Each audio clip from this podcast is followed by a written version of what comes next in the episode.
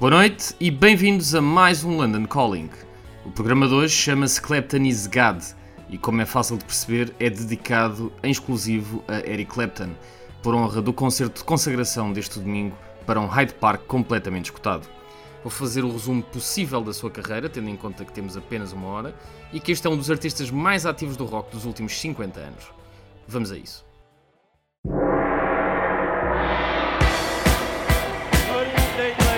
Gentlemen, and welcome to Earl's Court.